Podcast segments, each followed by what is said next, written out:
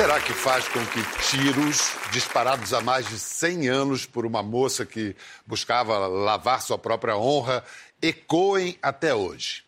Por que o sangue derramado em certos crimes do passado insiste em não coagular na imaginação do povo? O que, que leva a vítima de um assassinato tenebroso que entrou para a crônica policial com o nome de crime da mala a virar uma santa, santa popular que dizem até opera milagres? A atração fatal que pessoas comuns, pacatas e ordeiras sentem por grandes tragédias, por crimes e criminosos de renome, é assunto sério. Tão sério que merece a atenção profissional de um dos maiores historiadores brasileiros. Nosso programa tem o orgulho de receber o mestre Boris Fausto. Sorte de vocês, hein? Terem aula com o professor hoje. Aula não, né? Não é, é aula, uma conversa. Não é aula, é uma conversa. conversa. Vou começar, professor, citando a genial frase do Ivan Lessa. De 15 em 15 anos, o Brasil esquece tudo o que aconteceu nos últimos 15 anos. Parece que realmente o Brasil é um país que ou não ou adora esquecer ou prefere esquecer. O senhor como historiador, você como historiador brasileiro que estuda o passado nesse país de memória fraca, por que então os crimes ficam na memória coletiva? São as coisas que impressionam muito as pessoas, né? E tem um impacto muito grande, passam às vezes de, de pai para filho, de mãe para filha, mas há também crimes que desaparecem e que a gente precisa desenterrar porque eles são muito interessantes. É o caso aí que do, do principalmente do, do meu xodó maior aí, que é o, o crime da Galeria de Cristal. O que ele é crime- muito, muito pouco referido. E é que é, é espetacular mesmo. Primeiro, um crime cometido por uma mulher, Albertina, né? Albertina. Uma mulher enganada, traída. O livro é esse aqui, O Crime da Galeria de Cristal, subtítulo E os Dois Crimes da Mala, São Paulo, 1908 a 1928.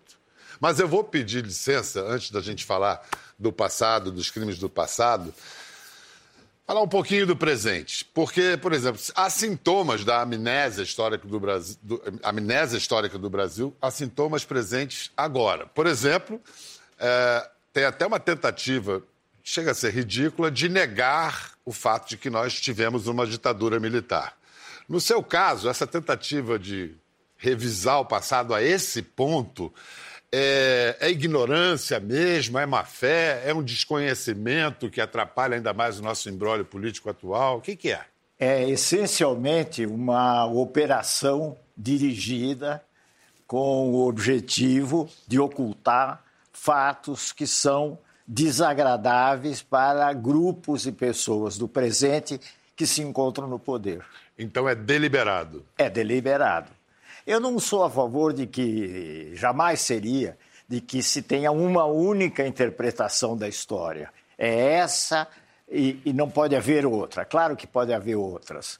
Mas o que a gente não pode ir é contra os fatos. Os fatos são os fatos. Então, por exemplo, instalou-se no Brasil uma ditadura em 1964, uma, uma ditadura civil-militar. Isso é um fato. Podemos discutir se era indispensável essa ditadura nas condições da época. Se ela, pelo contrário, representou um grave momento na história brasileira, um grave momento negativo, podemos discutir. Mas não podemos discutir o fato de que uma ditadura é uma ditadura, um regime democrático é um regime democrático. Porque aí as águas ficam turvas, se mistura tudo e as pessoas passam a admitir que se possa dizer qualquer coisa. Até a história da Terra plana. Pois é, pois é. Agora, me espanta isso, porque são 55 anos da ditadura e esse tema permanece tão vivo. Eu me lembro, quando teve 55 anos do Estado Novo, de 37, ninguém mais falava do Estado Novo, de 37. Por que, que a ditadura militar permanece sendo assunto?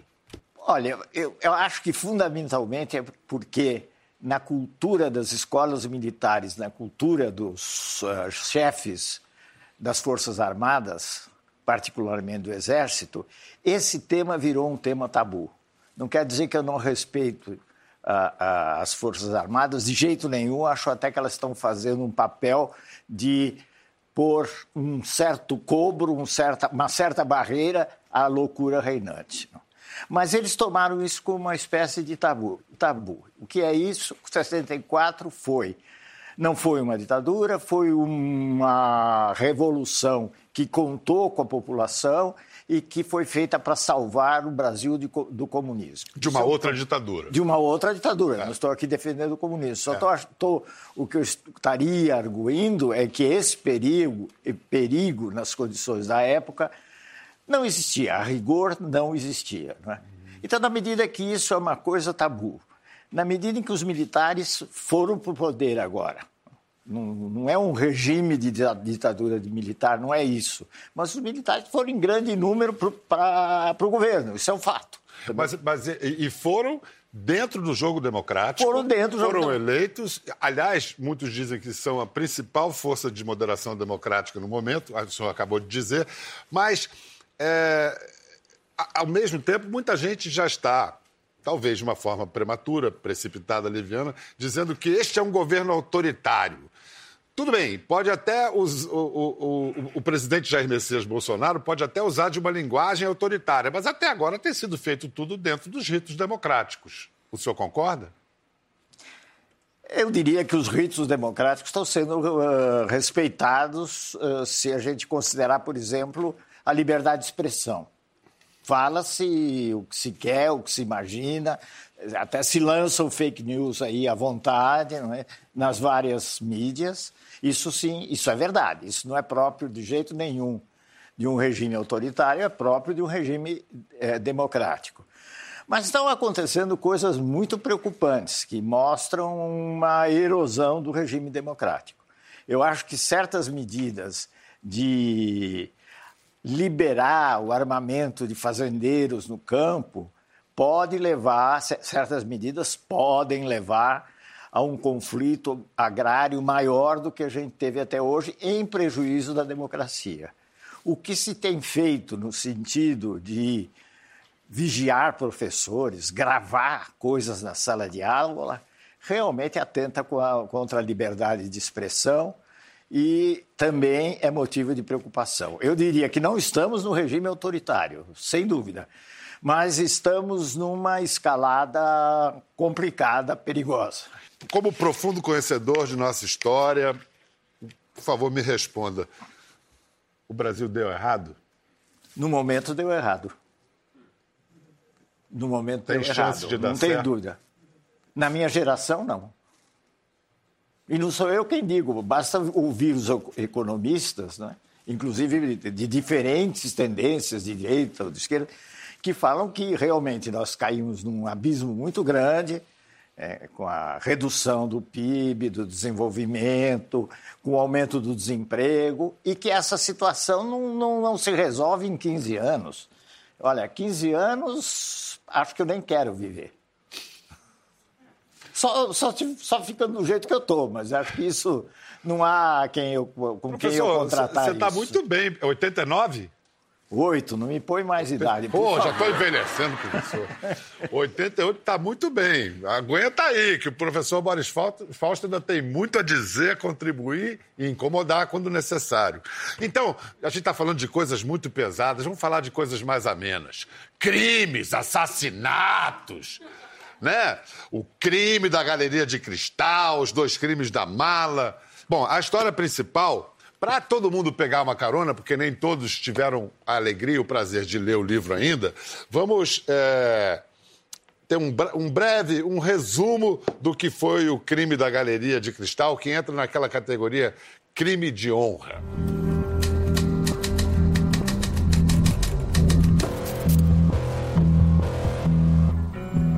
Lamento de tamborins ao longe entre restos de fantasias e bêbados nas sarjetas, um homem desce a ladeira São João, no centro paulistano.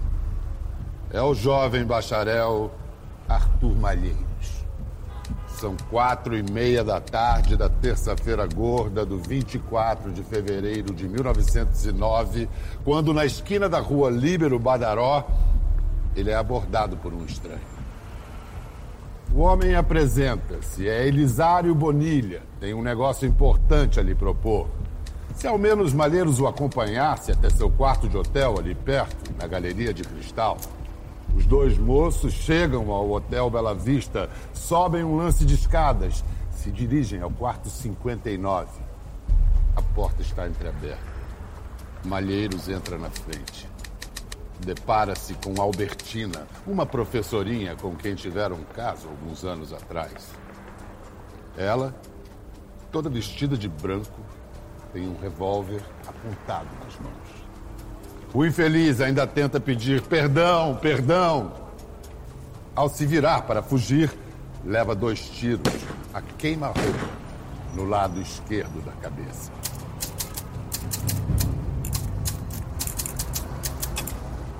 Sobre seu corpo, já sem vida, Albertina desfere golpes de faca.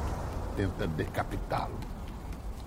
Bonilha, o marido e cúmplice da assassina, sai, volta à rua, chama a polícia. Primeiro, professor, por que, que esse crime em especial o fascina? Por vários motivos, né? Um, um, desses motivos é o seguinte: entre o que se chamava na época de, da desonra da moça né, e o assassinato do, do ofensor, que era o Bonilha, recém-formado pela Faculdade de Direito, transcorreram quatro anos. Quer dizer, é, uma, é um impulso que perdura ao longo dos anos. E um belo dia, o prato já está frio e ocorre a vingança, ela mata o sujeito. O segundo motivo é o fato de que o crime desperta uma controvérsia muito grande em São Paulo. E é, é curioso que a maioria das pessoas, a imprensa particularmente, se inclina em favor da, da, da Albertina, da Albertina. A tal ponto que um jornal carioca, a certa altura, diz a heroína desfechou dois tiros na, na, no indivíduo, não chama de indivíduo, no bacharel, ele é sempre chamado de bacharel e tal. Então é uma coisa muito rara, por que, que ela desperta essa, essa simpatia do público? Para você, ela é vilã ou heroína?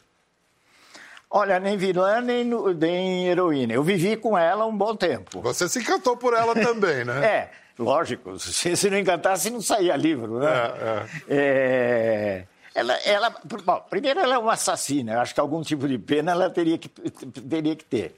Ao mesmo tempo, ela, ela é uma figura extraordinária, a tal ponto que ela escreve artigos no jornal. Ela é uma professorinha.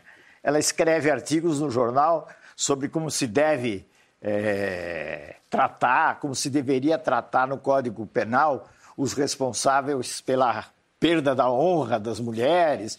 Enfim, ela é uma pessoa ativa, ela participa, ela se preocupa com o ordenamento jurídico, para dar uma boa expressão e tal. Então, ela é realmente uma figura muito curiosa. Então, a curiosa. ambiguidade de Albertina Ex vai durar para sempre. Ah, para sempre, para sempre. Mas é o tal negócio, o, o, o, esse, esse crime, enfim, por possíveis razões, eu não sei, mas esse crime ficou meio sepultado. Ainda bem, porque me deu uma chance. Excelente. Né? Não, e dá uma chance ao professor de não só falar desse crime, como falar da imprensa da época. A imprensa era uma certa novidade, a, a, o, o tipo de imprensa que começou a se praticar ali como um porta-voz de uma sociedade moderna, de massa, urbanizada. É, é, disso que o livro fala também, né? É, ao Sem mesmo dúvida. tempo. Aí eu, eu queria destacar algo que é, você fala, acho que logo no início do livro, que essa abordagem de crimes pertencia ao chamado cobertura dos faits divers, em tradução literal, os fatos diversos, né? que são, segundo o seu texto, a epopeia do insignificante. Hoje, esse gênero de jornalismo voltou com força. Onde? Nas mídias sociais em alguns programas de televisão, mas sobretudo na mídia social. E uma coisa que você falou e que eu estou só acentuando, como a imprensa da época lida com o crime, que posição ela toma de acordo com o veículo e tal. E Isso é uma coisa é... que me interessou é, particularmente. É uma posição quase folhetinesca. Eles não tinham exatamente um compromisso com a verdade dos fatos. Ou tinham? Não, não tinham, não tinham uh, compromisso com a verdade dos fatos. Eles ficavam, eles não, digamos, eles não faziam a fake news, não tinham chegado nisso, uma invenção total não tinham. Mas tinham aquela coisa que a gente conhece e que a imprensa eh, sensacionalista manteve. É, fulano de tal teria sido visto subindo, o, o, no, no, caso do crime da mala, foi morto um, turco, como se dizia na época, era um sírio-libanês. O turco vestido de batina foi, teria sido visto embarcando num navio no Pará com destino ao Oriente Médio. Assim, isso é uma invenção, é uma delícia. Eles põem em ponto de, um ponto de interrogação. Mas aquilo morre, aquilo morre. O turco tanto aquilo morre como o turco já tinha morrido há muito há tempo. Muito tempo. Tava, o turco estava lá dentro Mas da mala. Mas isso vendia muito, muito jornal, Mas né? Mas isso vendia muito jornal é, é. na proporção da época. Mas é, vendia muito jornal muito e dá audiência até hoje, esse tipo de é. noticiário carregado no sensacionalismo. Não. Antes do, do crime da Galeria de Cristal, professor, eh, você lançou dois outros livros na mesma linha: Crime Cotidiano, a Criminalidade de São Paulo, 1880 a 1924, e O Crime do Restaurante Chinês. Esse livro é de 2009. É uma história de arrepiar, vejam. Última noite do carnaval de 38, dia 1 de março. No acanhado restaurante Orion, no centro de São Paulo, a cena é de um, dois, três, quatro assassinatos brutais.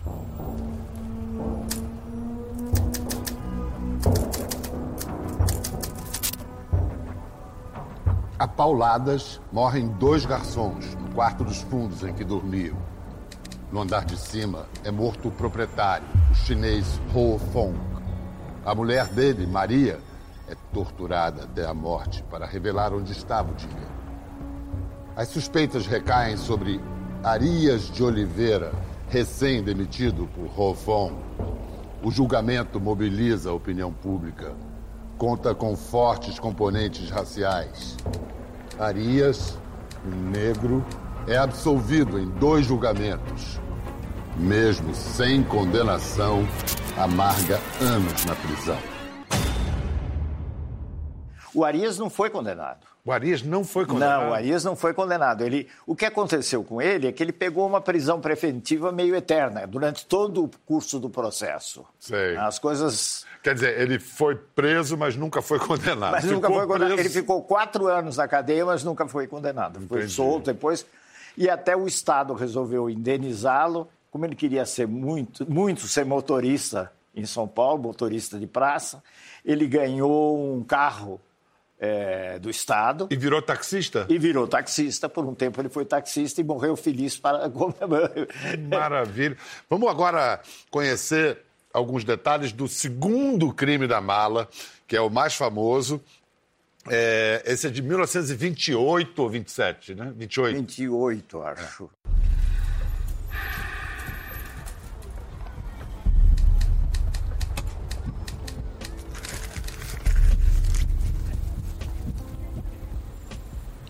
Poderia ter sido um romance.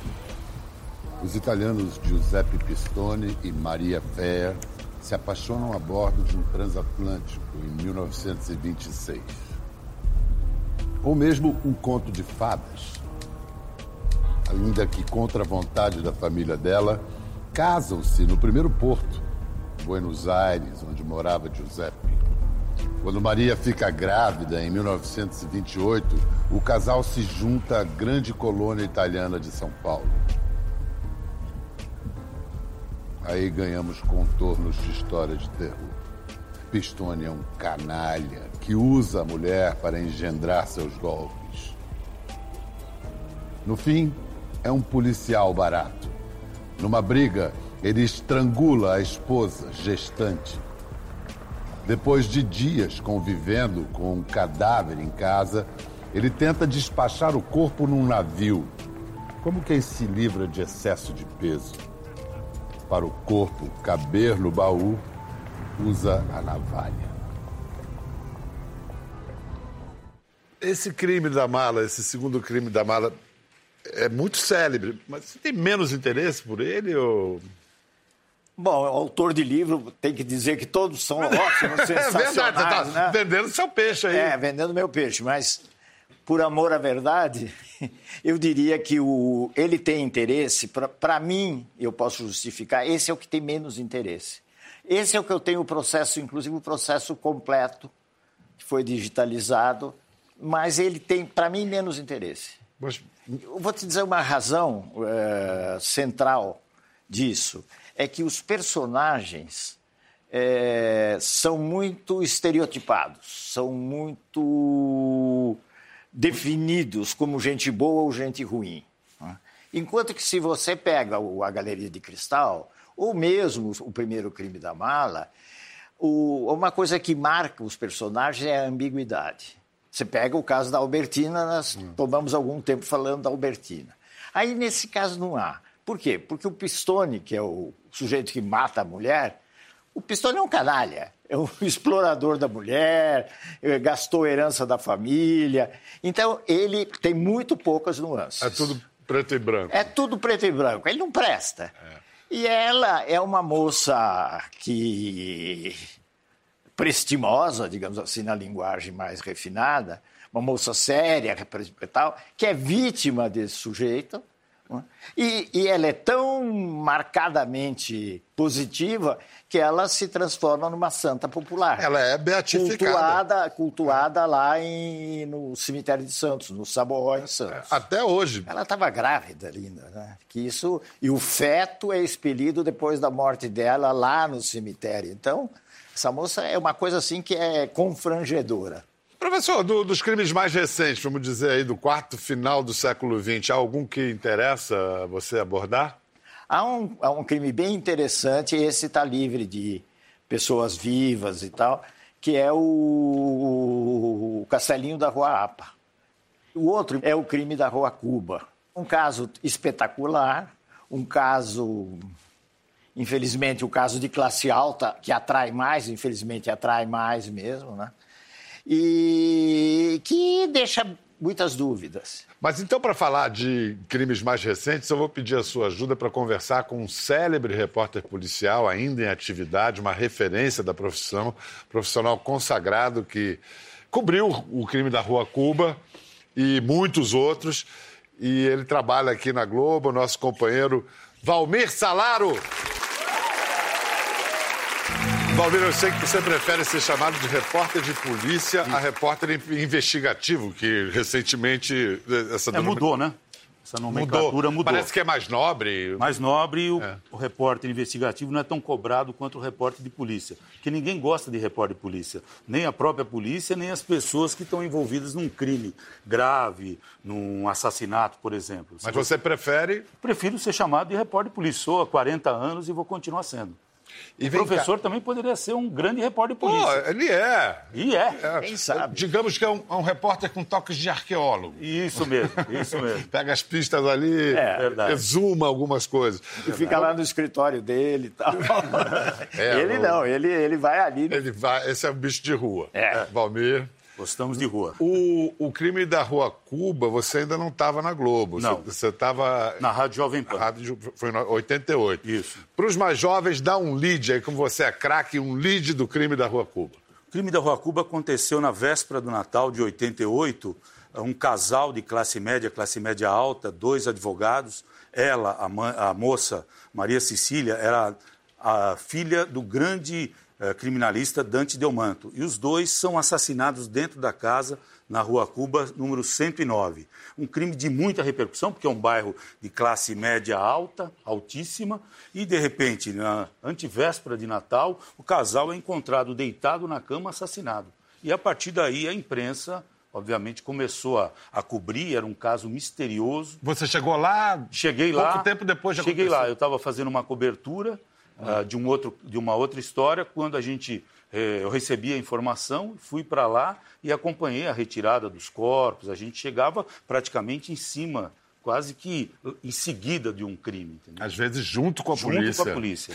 Aí, há poucos anos, o, o Valmir é, voltou ao caso para um Profissão Repórter e tentou, tentou entrevistar, apresenta quem é Jorge Buchac. Então, Jorge Delmanto Buchab, que é o filho mais velho do casal, que na época tinha 19 anos, e ele foi acusado de ser o assassino dos pais. Ele foi acusado pela polícia e pelo Ministério Público. E a, a imprensa, obviamente, todos nós, começamos a acompanhar a história e apontar o Jorge Delmanto Buchab como suspeito. A polícia procurava provas, não conseguia. O Ministério Público chegou a denunciar o, Jorge Delmanto Buchab, que pelo assassinato dos pais ele sempre negou sempre negou o crime e nega até hoje. Eu tive a oportunidade de conversar com ele pessoalmente e ele acha que foi uma perseguição dos jornalistas, da imprensa, culpa a imprensa pelo, pela vida dele ter se transformado depois da morte dos pais. E até hoje é um grande mistério. Tem 31 anos e ninguém sabe quem matou o casal Buchab. A gente tem esse momento que você tenta falar com ele pelo telefone. Vamos assistir. Por quê? Por que isso? Que isso? Calma, rapaz. Calma, calma. Você não pode respeitar o povo. Eu queria saber se você quer conversar com a gente. Não, não quero não, meu amigo. Vai me prejudicar, vai atrapalhar minha família, vai, vai deixar minha avó nervosa. Ah, eu fui um réu que fui criado pela imprensa, criado pelo delegado, criado pelo promotor, tudo para ter autodivulgação. Mas, Jorge, se você se sente tão prejudicado, por que, que você não faz, não faz uma colocação? Vocês não vão conseguir consertar a injustiça. Você tem alguma suspeita de quem matou seus não, pais? Parece que vai ser difícil de surgir uma solução aí, né? É, porque o crime, para ele, já prescreveu, né? Então teria que reinvestigar o caso, procurar um, um suspeito e tentar esclarecer essa história, como outros que tem em São Paulo, misteriosos, que também não foram esclarecidos. Por que, que no Brasil é tão baixo o índice de elucidação de homicídios que não seja, que, independentemente de flagrantes ou confissões, quer dizer, por investigação é minoria? Por quê? Olha, Pedro, porque eu acho o seguinte, quando é um crime de imprensa, ele tem muita repercussão. Os policiais, os promotores, Uh, querem delegados querem, querem, dar entrevista, querem falar, querem esclarecer o caso. Todo mundo fica em cima. Agora, os crimes de periferia, que são as, a grande maioria no país, a gente tem 60 mil assassinatos por ano no Brasil. Não se mata em nenhum lugar da terra tantas pessoas como se mata no Brasil. 60 mil. Acho que nem 5% desses casos são esclarecidos principalmente quando é ação de policiais, maus policiais, matando nas periferias do Brasil.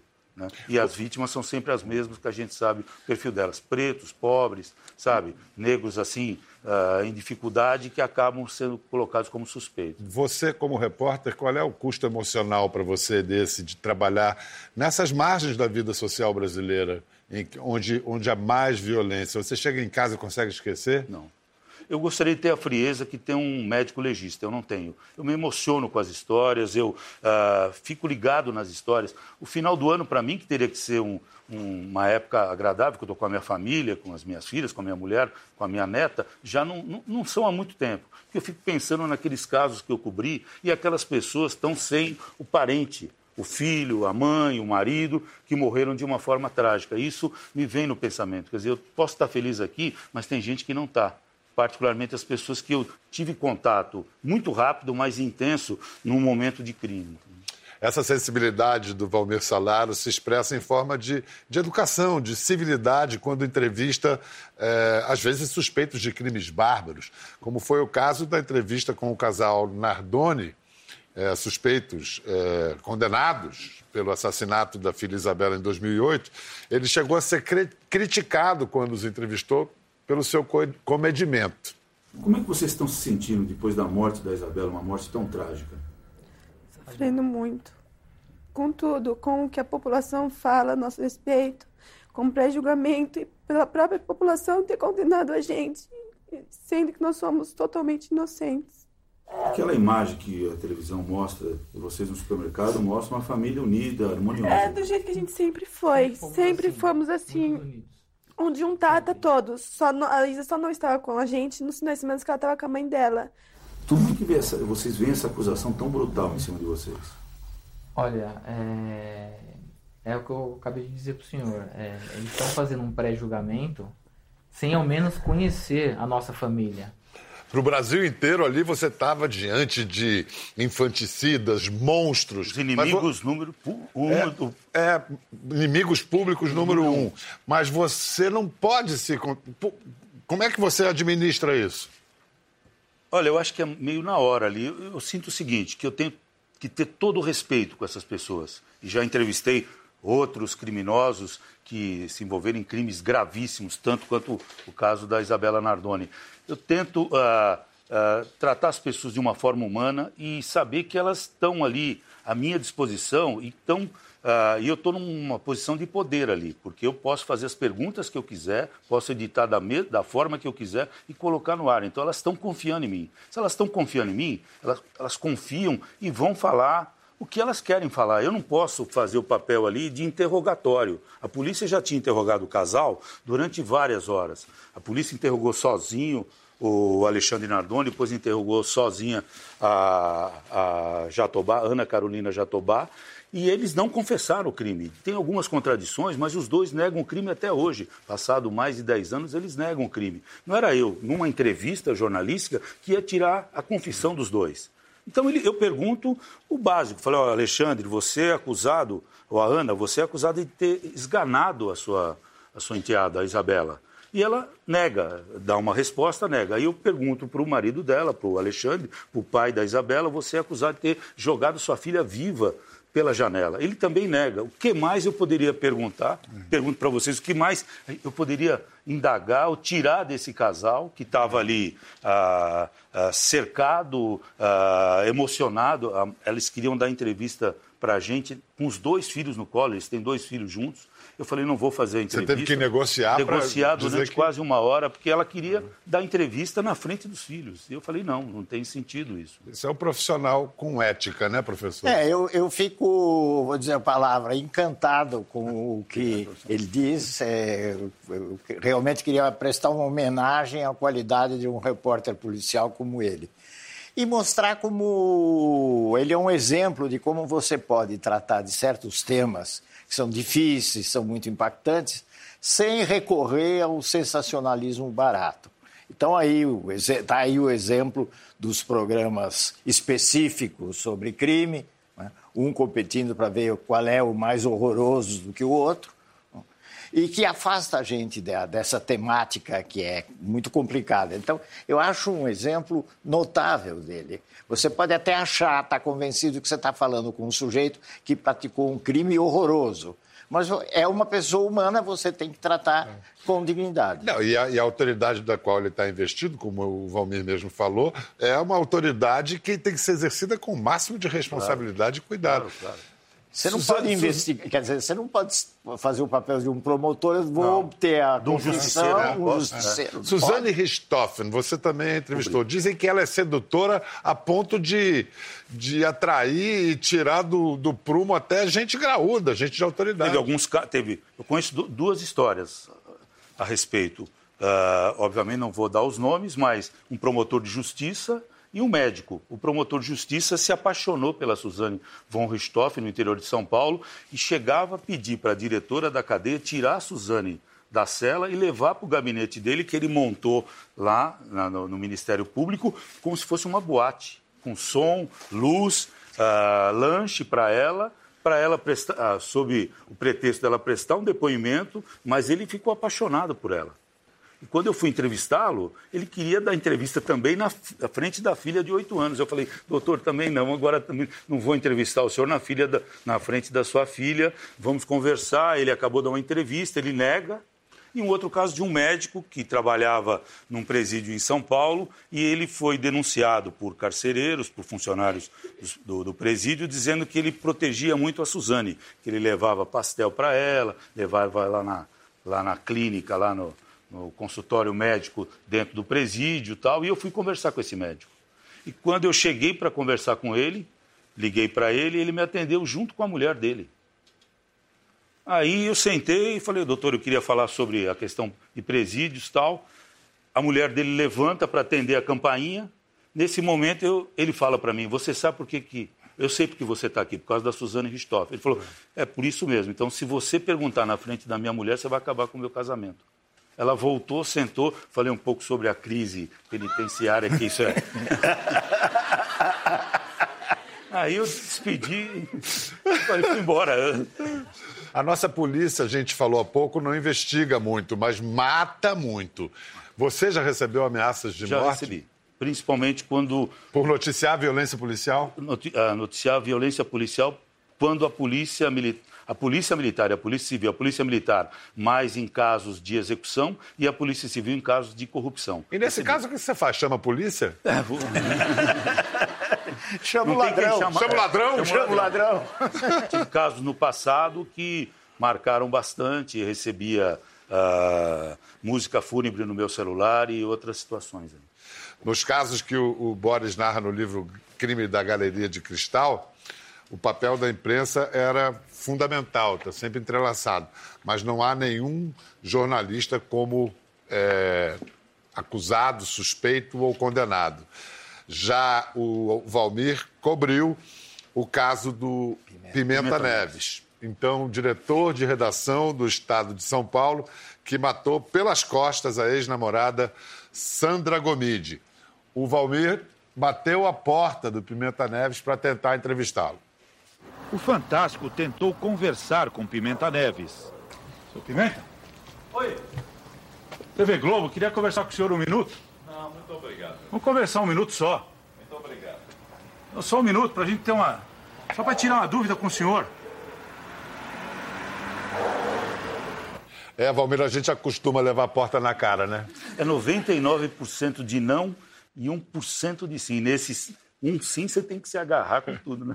Mas às vezes isso é, é- é tão eloquente quanto uma entrevista, né? É, é verdade. Uma negativa como essa. O Pimenta Neves não passou muito tempo na cadeia. Ele acabou que foi preso só 10 anos depois de ter cometido o crime e saiu em menos de 5 anos, né? Por bom comportamento. E bons advogados. Exatamente. É, houve aí uma. é, foi determinante a condição de classe, a condição financeira? Ah, eu acredito que sim. Eu acredito que sim, porque ele tinha condições de contratar os maiores criminalistas do Brasil. E eles estavam à disposição do Pimenta Neves para fazer a defesa dele. Até para dizer que ele não tinha matado a Sandra Gomide quando tinha prova cabal, irrefutável, inclusive uma testemunha, que era um, um senhor que tomava conta do sítio dele lá em Biúna, ele tomava conta do sítio e do cavalo de... Que a Sandra Que a montava. Sandra montava, chamado Oceano, nunca mais esqueci. E aí ele conta para nós, a gente chegou aí até esse, esse sítio, e ele contou como é que o Pimenta matou a Sandra Gomide com dois tiros pelas costas. É, Por trás, assim, quer dizer, de uma barbaridade, sabe, de uma covardia impressionante, só porque ela não queria ter mais um relacionamento com ele, um direito dela. E ele não aceitava isso. Ele chegou a negar a autoria? Na verdade, ele, ele disse que teve um momento assim, meio um distúrbio, alguma coisa, sabe? Mas ele não. Ele, mas ele quis tomava dizer. É, remédios, que ele, ele queria dizer que ele não era o, o responsável, Ele que ela. É como se faz né, no É, Brasil. A é. vítima é culpada. Ela É. não pode se defender depois que é assassinada, então ela viva, vira culpada. Ele tentou transformar a Sandra Gomide numa vítima culpada, entendeu? Boris, eu sei que historiador não é futurólogo, mas é, desses crimes recentes, alguns que a gente acaba de re- rever aqui, de relembrar, algum tem chance de ficar 100 anos ainda na lembrança, como Maria Fé, como esses crimes que estão no seu livro, Galeria de Cristal? Ou hoje em dia o mundo mudou, acontece coisas demais? Eu acho que tudo isso é esquecido hoje. É? É, eu acho que sim. Mesmo essas coisas, elas foram relembradas através do, basicamente, através do, de, de acadêmicos e através de gente do, do- do meio jurídico, do meio policial, que se interessou em escrever eh, sobre isso. Queria agradecer, Valmir Salara, a sua presença, o seu trabalho, sua dignidade, seu exemplo de dignidade. Ao professor Obrigado. Boris Fausto, muito obrigado, Obrigado, por mais obrigado. uma delícia de livro. Obrigado. E até a próxima. Gostou da conversa? No Globoplay você pode acompanhar e também ver as imagens de tudo que rolou. Até lá.